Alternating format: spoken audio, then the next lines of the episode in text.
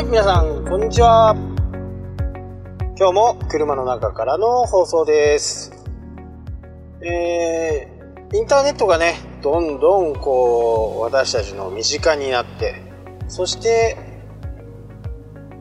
一日こう、パソコンとか、スマホとか、タブレットとか、そういったものにね、えー触る機会が本当に多くなりましたよね。まあ皆さんはお聞きのね、えーこれを聞くときにも何かしらのデバイスを使って聞いていると思うんですけど、今日本の全体のこう現金を使うキャッシュレスではない本当の現金をね、え使って買い物をされている方もどんどんこう減ってきている現金じゃなくてまあカカードというよりやっぱりこう電子決済で、えー、 Suica Edy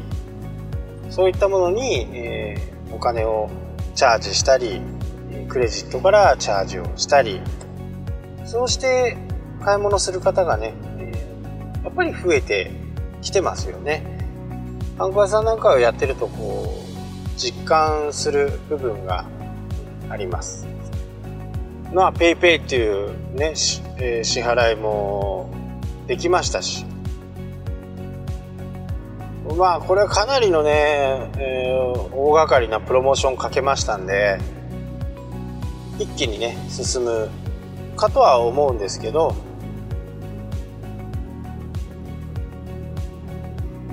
お店をやってる立場としてもですね、現金を扱わないっていうのは、やっぱりいい部分が多いんですよね。まあ、管理をしなくてもいいですし、えー一昔はね、やっぱりこう、その支払いサイトまでに時間がかかって、まあ、その分のお金がちょっと塩漬けになってしまう。キャッシュフローが悪いという形と、あと、手数料が取られてしまう。このね、手数料っていうのは5%ですけどね、今度消費税が10%になると、なんだかんだって15%ぐらい引かれてる感覚が、えーしなくもないんですよね。ただ、このキャッシュ、キャッシュレスっていうのは、防犯とか、防犯上もとてもいいですしね、えーお店側としてはね、現金を置くことがない、置く量が少ないんで、えどんどん、こう、キャッシュレスに、僕はなった方がいいと思います。ただ、そこで、えカード、クレジットカードとかそういったカードに信頼をしていない方っていうのが、やっぱりまだまだ多いから、あの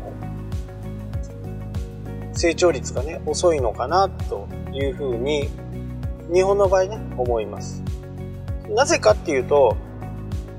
やっぱり治安がいいっていうことですね。どこでもこう強盗があったりとか、偽札を使うとか、そういったことが、えーあまりない。あることはあるんですけど、本当にこう、ビビたるものですから、まあ、お店側としてはね、あの、偽札で何か物を買われるなんて、多分日本、僕が生まれてからはね、そういう偽札で何か買い物した事件とかっていうのは、聞いたことがないような気がするんですよね。やっぱり中国とか韓国とか、そういったところでは偽札が応募したり、えアメリカではね、ドルが、偽の米ドルが出たりとしますよね。海外行ったことがある方はわかると思うんですけど、100ドル札ってもうお店の人すごく嫌がるんですよね。まあ、偽札っていう可能性がある。まあ、ただ日本人で観光で来てるっていうことがあるんで、そこはね、あのー偽札チェッカーみたいなのを作って、あのー通して買い物ができたりしますけど、あんまりいい顔はされないんですよね。やっぱり偽札をね、使われて、商品をえ買われて、そうすると、お店側としてはね、本当にもう、待ったもんですよね。そういったことも、なので、あの、利用者の利便性、小銭がジャラジャラしないとかね。まあ、男性の場合特にそうだと思うんですけど、小銭がどんどん溜まっていく。そういったことがまずなくなりますね。まあ僕もそうなんですけど、どっかね、こう、旅行とか行くと、まあ本当になんか小銭が貯まるんですよね。でも最近はね、そんなにないんですよね。っていうのは、やっぱりこう、キャッシュレス化がどんどん進んできて、便利ですよね、とてもね。まあ、便利な一つの理由としては、東京とか行くと、こっからここまで行くのに、どんな切符を買っていいのかっていうのをもう、何も考えなくてもういいと。 Suica を通せば、あとは自動で計算してくれる。それが正しいかどうかっていうのは、まあ、これちょっと、ね、正しいっていうふうに思ってやってるんで、いろいろこう調べると、なんか、こっちの方が安いよとか、いろいろなんか問題もあったようですけど、まあ、それは、あのー、改善されているような気がしますし、で、やっぱり JR といろんな私鉄とつながっても、またいでもね、あのー、支払いができるっていうところが、まあ、利用者にとってはとても、えー、いいですよね。と同時にね、えー、一般の店舗かでも Suica とか、えー、AD とか、楽天楽天ペイとか、LINEPay とか、そういったものがもうどんどんどんどん乱立してきますよね。で、若い方はね、スマホを持ってカードの、カードからこう、気軽にね、あの信用して、気軽にこう、決済ができると思うんですけど、僕の母親ぐらいになると、まあね、70、80、80目前にもなると、やっぱりカードは何かこう、騙されるんじゃないかとか、お金いっぱい取られるんじゃないかとか、そういう余計なことを考えるんですよね。なので、現金の、え、依存率っていうのがやっぱり高い。お金を貯めておくっていう、生活を質素にしてね、お金を貯めて、将来何か来ても安心なようにっていうふうに考えているとは思うんですけど、ただこの時代の波も、止めることはできないですよね。多分将来的にはもう、え現金一切お断りみたいなお店も、まあ確実にできてきますよね。そこに買い物行く高齢の方でスマホもない、クレジットカードもないっていう方はじゃあどうするんだっていう形になると、やっぱりね、そこまでついてきてもらわなきゃ困るんですよね。なので、えー、そのね、信頼性。で、クレジットで、説明もやっぱり難しいわけですよ。えー、クレジットカードだと、まあ、限度額っていうのを決めてね、10万円以上は使わないようにすることできるじゃないですか。もしくは、えー、 Suica でね、オートクレジ、オートチャージができないように、本当に、あのー、毎回自分でこう、チャージをした分だけしか使えない。で、そのこともね、あの、やっぱり理解できてない部分が多いんですよね。そのカードがお金になる、お金で何か物を買えるっていう部分は、まだまだこう、感覚的についてこれないんで、そこをね、あのー、理解するまではやっぱり時間もかかるでしょうし、まあそういったことをね、えー、教えるスクールとか、そういったところがね、今後流行ってくるんじゃないかなっていうふうに僕は思ってて、まあ僕もそこの部分にはね、えー、参入していこうかなとは思っています。えスマホだったり、タブレットだったり、そういった部分で、こう、お金をチャージした分だけが使えますよとか、えー、PayPay とかね、楽天 Pay とかは、その QR コードをカメラで読み取って、え、そこで支払われるんですよっていう風なことをね、え、理解してもらうためにね、やっていく必要があるかなと思うんですよね。まあ、スクールみたいな感じでね、え、月に1回とか、毎週、何曜日とかっていう風な形でね、そういった支払いもできるように。やっぱり一番お金が持っている層っていうのは今は、ね、あの高齢者の方がやっぱりこう確率的には非常に多く持ってるんでその多く持ってる人たちにねそういうとこいろんなところで買い物ができるようなことをしていくとまあ日本もね少しはこう景気が良くなるかなとまあ、景気はね、決して、えー、どん底っていうわけじゃないんで、少しずつね、あのー、上がってきてると思います。僕なんかのみたいな仕事をしてたり、ハンコ屋さんみたいなことをしてるとね、新しいお店がね、本当に今、結構札幌でね、この12月、11月ぐらいから12月はね、多くオープンしてますね。まあ、成功するかどうかっていうのは、まあ、二の次ですけど、とにかく、そういう若い方がね、あの、企業に向けてね、動いてますね。で、いろんな形でね、うちはあの、チラシを作ったりとか、メニューを作ったりだとか、そういうパンフレット系のものを作ったりとかね、お手伝いさせていただいてますけど、まあ、ただね、自分が考えて、えー、20代後半、30代前半で、うん、やっぱりなんかこう、アドバイスをしてくれるような人が必要だと思うんですよね。で、そういう人たちは、やっぱり売り上げが上がらないとお店のコンセプトがずれていったり、してるんですよね。えー、もう1ヶ月も経たないうちに、初めはね、何々専門店だった。えー、ラーメン専門店だった。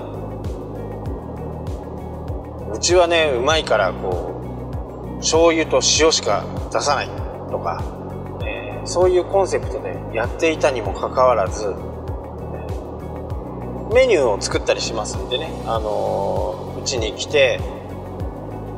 いや今度はね今寒いからちょっとスープカレーを出そうと思うんです。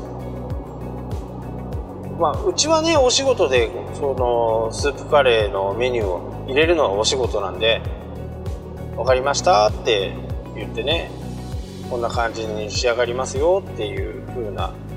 会話はするんですけど、まあ、正直心の中でねあのいつまで持つのかなっていう風に思ってしまうんですよね。なのでね、そこで誰かにこうアドバイスを受けたりするっていうことができてないんで、やっぱりね、そこがブレちゃうと、せっかく美味しいラーメン屋さんに行ってる常連のお客さんが、いやー、ここはね、こだわって、醤油と塩しか出さないんだよ。まあ、ラーメンだったらまあいいとは思うんですけど、次味噌ができましたっていうのは、いいとは思うんですけど、やっぱりそこでね、全然違うジャンル、スープカレーが、北海道なんでね、スープカレーを出しますよ。まあ、だいたい典型的になくなるパターンですよね。で、やっぱりね、お店作る。で、僕も正直、えー何個かね、お店をやって、うまくいかなくて、やめ、やめたケースもね、3店舗ぐらいありますかね。まあ、若気の至りですよ。今から思えばね、ああしときゃよかった、こうしときゃよかったとか、たまにそういうお客さんの姿を見て思い出します。ただ、えー、今ね、そういう経験があるからこそね、コンセプトがずれないようにとか、教えることはね、あの、僕がかあの経験したことをね、お伝えすることはいくらでもできるんですけど、隣のおじさん、おばさんじゃないですし、あのそこでね、いや、こうした方がいい、ああした方がいいよ。なんていうふうなことはね、自分から言うことも、まあ、ほぼほぼないですよね。これがウェブの話から入ってきたりすると、やっぱり経営のこととか、えどんな感じになってるのかっていうことは非常に気になるしえ、僕と一緒に仕事をしていく上では、やっぱりこう、ね、売り上げ上がってほしいしっていう。まあ、売り上げ上げるためにね、えー、僕がいるとは思ってるんで、ずれちゃうんですよね。だから、その、芯がずれてるわけじゃなくて、で売上重視でやっぱり行くんで、えー、これも出そう、あれも出そうっていうと、まあ、なんでダメになるかっていうと、まずね、スープカレーを作るのには、ラーメンの作る材料と、スープカレーの作る材料って、重複するものがあればいいですけど、重複しない方がやっぱり多いと思うんですよね。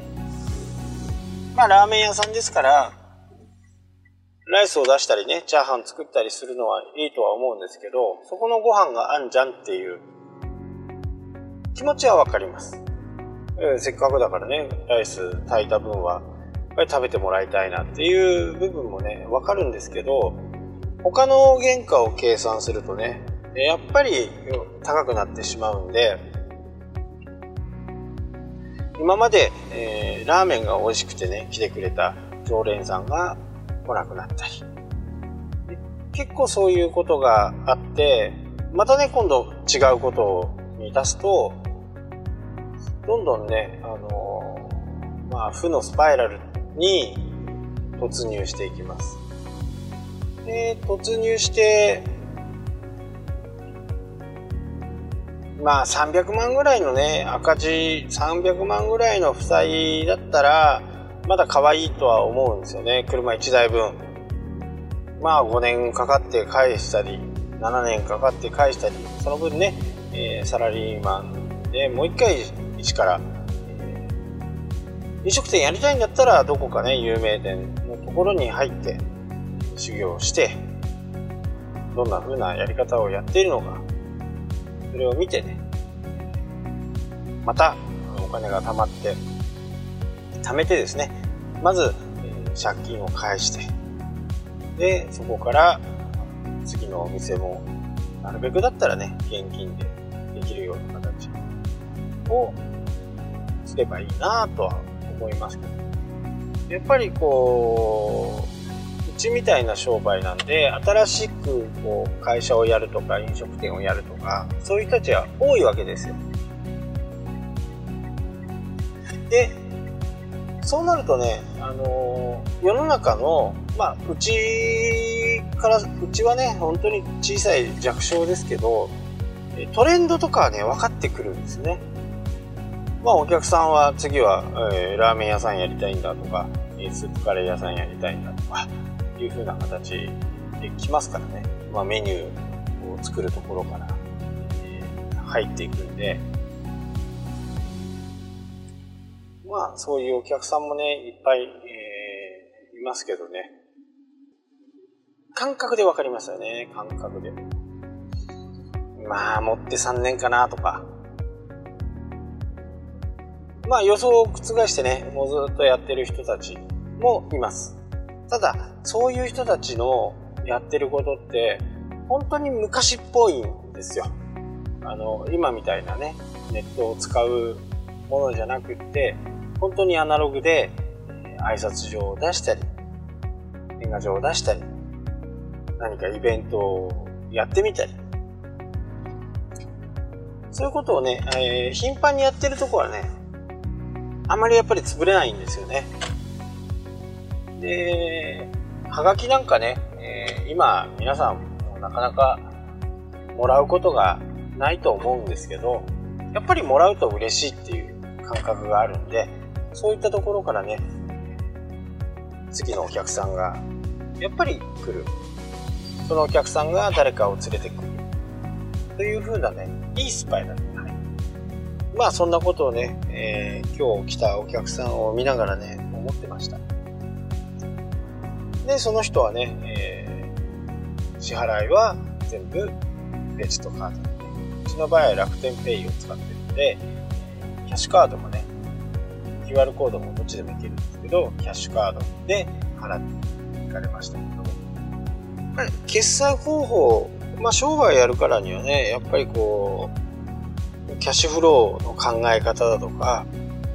いつまで支払えばいいのかか、まあその辺やっぱり考えていかないと、いつもね、お金のことを考えていると、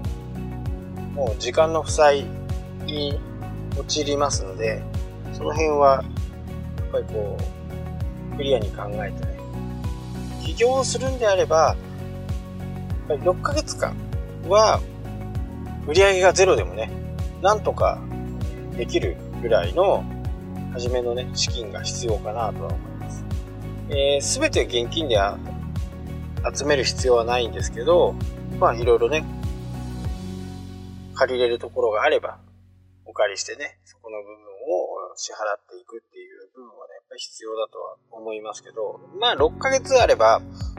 6ヶ月売上ゼロってことはやっぱりほぼほぼないと思うんで、どんな商売でも。から、インターネットの最先端とアナログの昔ながらの、えー、ビラを巻くとか、やっぱりそういったことはね、これ掛け合わせていかなきゃなんないですね。やっぱハイブリッドみたいな感じですかね。えー、家に帰る前、朝出勤前にポスティングをして、毎日100件やれば、1ヶ月でね、3000件になるわけですから、で、そこで今度はインターネットに結びつけていくと。そのチラシの中に QR コードみたいのを入れて、えー、サイトに来てもらって、そこでね、何かこう、来店を促進するようなプレゼントを用意しとくとか、価格をね、安くするのはあんまりよろしくないと思うんですよ。何か特別なプレゼントがあったりとか、ラーメン屋さんだと、えー、味玉1個つくとか、そんな感じでもね、えー、やっぱりお客さんっていうのは興味を引いてきてくれるんで、あアナログとね、えー、デジタルの、この複合が、今ちょうど過渡期なのかな、そのキャッシュレスに関しても、え、すごく過渡期なのかなっていうふうに、日々ね、感じています。管理をする側、会社の側からすると、従業員さんもね、スタッフさんも、不正をする